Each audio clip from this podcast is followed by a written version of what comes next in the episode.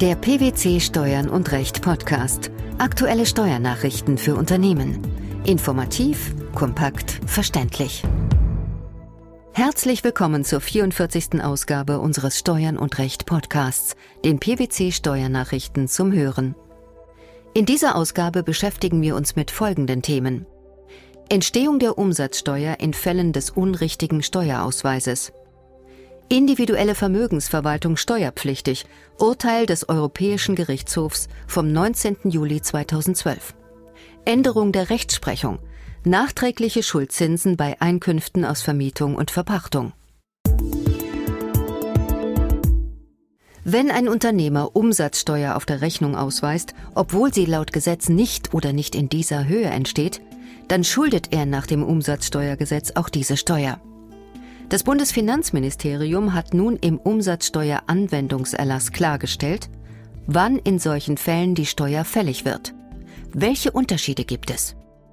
Nach dem Schreiben des Bundesfinanzministeriums sind zwei Fallkonstellationen des zu hohen Steuerausweises im Sinne des Umsatzsteuergesetzes zu unterscheiden. Wenn über eine steuerpflichtige Lieferung abgerechnet wird, für die die Steuer höher als erforderlich ausgewiesen wird, dann entsteht die nach dem Umsatzsteuergesetz geschuldete Steuer mit Ablauf des Voranmeldungszeitraums, in dem die Leistung bewirkt wurde, spätestens jedoch zu dem Zeitpunkt, zu dem die Rechnung ausgestellt wird. Das betrifft zum Beispiel Fälle, in denen Leistungen, die dem ermäßigten Steuersatz von 7% unterliegen, zum Regelsteuersatz von 19% abgerechnet werden. Erfolgt hier die Leistung im Dezember, wird die Rechnung aber erst im Januar ausgestellt, entsteht die Steuer also noch im alten Jahr.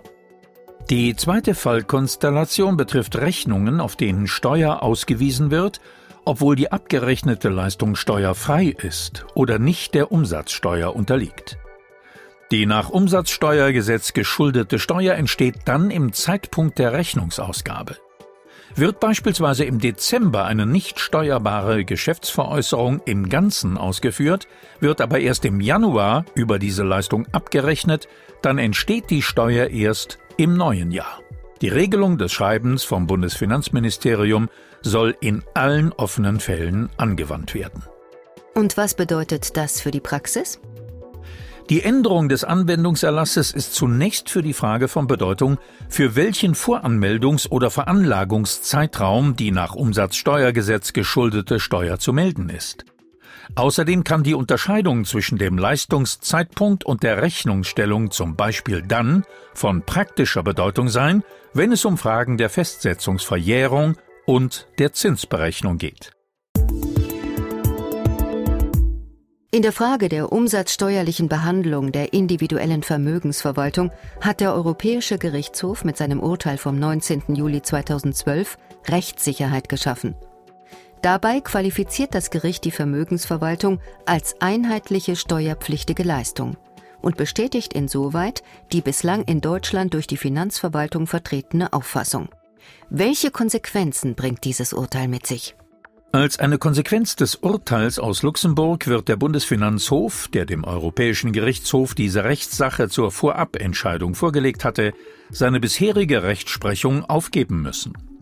Er hatte zuletzt entschieden, dass Vermögensverwaltungsleistungen unter die Steuerbefreiung nach dem Umsatzsteuergesetz fallen. Der EuGH nimmt in seiner Entscheidung auch Stellung zum Ort der Vermögensverwaltungsleistungen und wendet dabei, entgegen der bisherigen Auffassung der Finanzverwaltung, das Empfängerortprinzip an. Was ging dieser Entscheidung voraus? Die Deutsche Bank AG verwaltete im Rahmen einer vorab festgelegten Anlagestrategie nach eigenem Ermessen Wertpapiere für Privatkunden, genauer gesagt für Anleger. Sie war berechtigt, im Namen und für Rechnung der Anleger über die Wertpapiere zu verfügen. Jeder Anleger zahlte pro Jahr ein Entgelt in Höhe von insgesamt 1,8 Prozent des Werts des verwalteten Vermögens. In ihrer Umsatzsteuervoranmeldung für Mai 2008 deklarierte die Deutsche Bank AG die Leistungen an Anleger in Deutschland und der Europäischen Union als steuerbefreite Umsätze im Geschäft mit Wertpapieren und Forderungen nach dem Umsatzsteuergesetz. Die Leistungen an Anleger im Drittland erklärte sie als Umsätze, die gemäß dem Umsatzsteuergesetz in seiner alten Fassung nicht in Deutschland steuerbar seien. Das Finanzamt vertrat aber die Auffassung, dass die streitigen Leistungen steuerpflichtig sind. Diese Entscheidung hat die Deutsche Bank AG dann durch eine Klage beim hessischen Finanzgericht mit Erfolg angefochten. Und im Rahmen der Revision hat der Bundesfinanzhof dann ein Ersuchen um Vorabentscheidung an den Europäischen Gerichtshof gerichtet. So ist es. Und in seinem Urteil kommt der Europäische Gerichtshof nun zu dem Resultat, dass individuelle Vermögensverwaltungsleistungen eine einheitliche Leistung sind und nicht unter eine Steuerbefreiung fallen.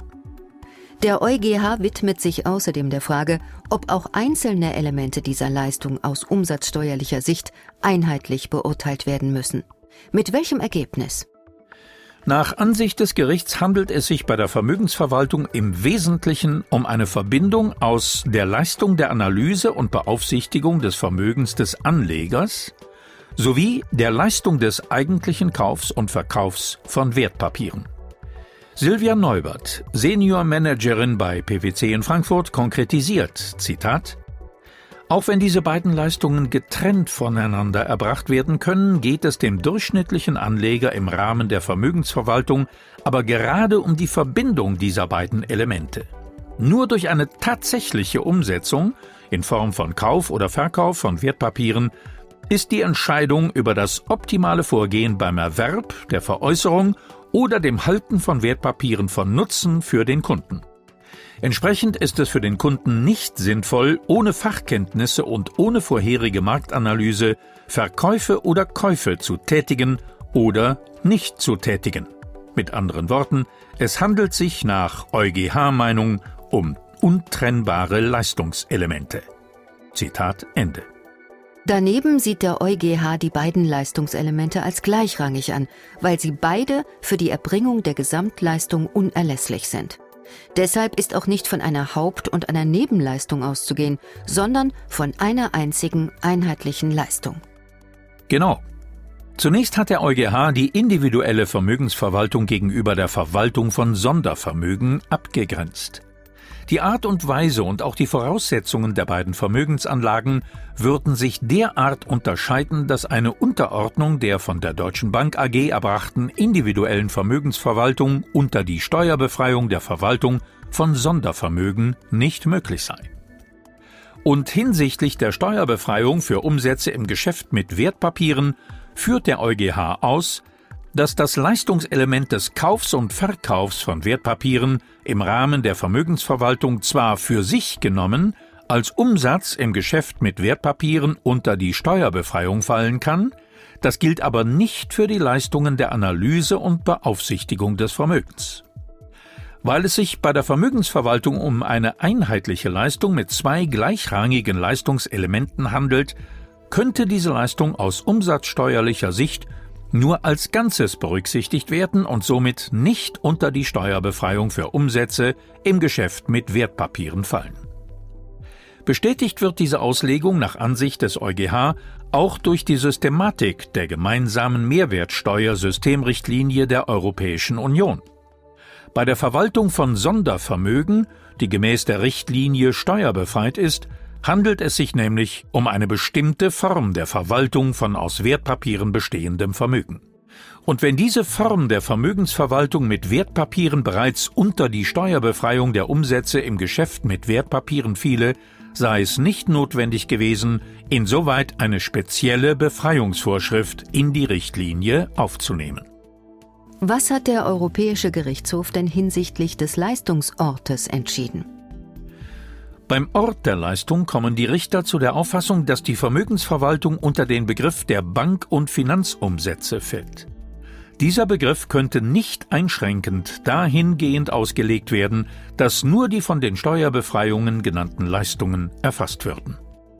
Mit seinem Urteil hat der EuGH also die bislang von der deutschen Finanzverwaltung vertretene Auffassung über die Qualifikation der individuellen Vermögensverwaltung als einheitliche steuerpflichtige Leistung bestätigt. Wird die Finanzverwaltung das Urteil aus diesem Grund, zumindest im Hinblick auf die Umsatzsteuerpflicht, unmittelbar für alle offenen Veranlagungszeiträume anwenden? Davon ist auszugehen, ja. Hinsichtlich der Bestimmung des Ortes der Leistung weicht das Urteil allerdings von der bisherigen Ansicht der Finanzverwaltung ab. Bislang wurden Vermögensverwaltungsleistungen unter die bis Ende 2009 gültige allgemeine Ortsbestimmung des Umsatzsteuergesetzes zusammengefasst. Das hatte zur Folge, dass diese Leistungen jeweils dort besteuert wurden, wo der jeweilige Vermögensverwalter sein Unternehmen betrieb.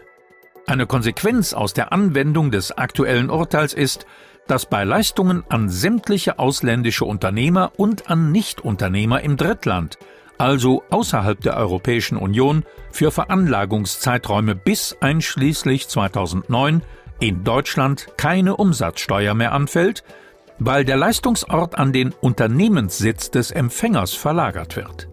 Steuerpflichtige können sich somit unmittelbar auf die Ortsbestimmung der Richtlinie und deren Auslegung durch den EuGH berufen. Und was passiert mit Veranlagungszeiträumen nach 2009? Für Veranlagungszeiträume ab 2010 ist zu berücksichtigen, dass das Umsatzsteuergesetz durch die Umsetzung des sogenannten Mehrwertsteuerpakets mit Wirkung ab 1. Januar 2010 in Bezug auf die Vorschriften des Orts der sonstigen Leistung grundlegend neu gefasst wurde. Demnach sind sonstige Leistungen an Unternehmer seit dem 1. Januar 2010 grundsätzlich nach dem Empfängerortprinzip zu beurteilen. Die Anwendung des Urteils ab 2010 hat somit bezüglich des Leistungsorts nur noch Auswirkungen auf Vermögensverwaltungsleistungen an Nichtunternehmer im Drittland, für die dann entgegen der bisherigen Auffassung der Finanzverwaltung keine Umsatzsteuer mehr anfällt. Welche Auswirkungen hat das auf die Praxis? Vermögensverwalter, die ihre Leistungen bislang als umsatzsteuerfrei behandelt haben, sollten prüfen, welche Veranlagungsjahre unter Berücksichtigung der Vorschriften der Abgabenordnung von diesem Urteil betroffen sind. Bei der umsatzsteuerlichen Beurteilung sollten Sie besonders auf die Ansässigkeit der Anleger achten. Darüber hinaus gilt es zu prüfen, inwieweit aufgrund der Umsatzsteuerpflicht zusätzliche Vorsteuerbeträge geltend gemacht werden können. Und in Fällen, in denen die individuelle Vermögensverwaltung bereits in der Vergangenheit der Umsatzsteuer unterworfen wurde, ist zu untersuchen, ob auch Umsätze gegenüber im Ausland ansässigen Kunden als in Deutschland steuerpflichtig behandelt worden sind und inwieweit auf Basis des EuGH-Urteils entsprechende Korrekturen möglich und sinnvoll sind. Man sollte aber unbedingt beachten, dass in diesem Zusammenhang gegebenenfalls auch Rechnungskorrekturen notwendig sein werden, um die Umsatzsteuerschuld wirksam zu reduzieren, sofern die Umsatzsteuer in den Rechnungen gegenüber den Anlegern ausgewiesen wurde. Schuldzinsen, die auf Verbindlichkeiten entfallen, die der Finanzierung von Anschaffungskosten eines vermieteten Wohngrundstücks dienen, können auch bei einer steuerbaren Veräußerung der Immobilie weiter als nachträgliche Werbungskosten abgezogen werden.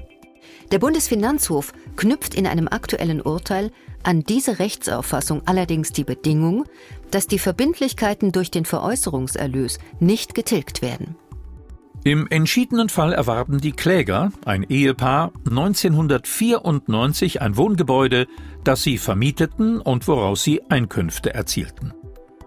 Als die Eheleute die Immobilie sieben Jahre später wieder veräußerten, geschah das mit Verlust, sodass die bei der Anschaffung des Gebäudes aufgenommenen Darlehen mit dem Veräußerungserlös nicht vollständig abgelöst werden konnten. Die Kläger mussten deshalb dann auch im Streitjahr 2004 noch Schuldzinsen auf die ursprünglich aufgenommenen Verbindlichkeiten aufwenden.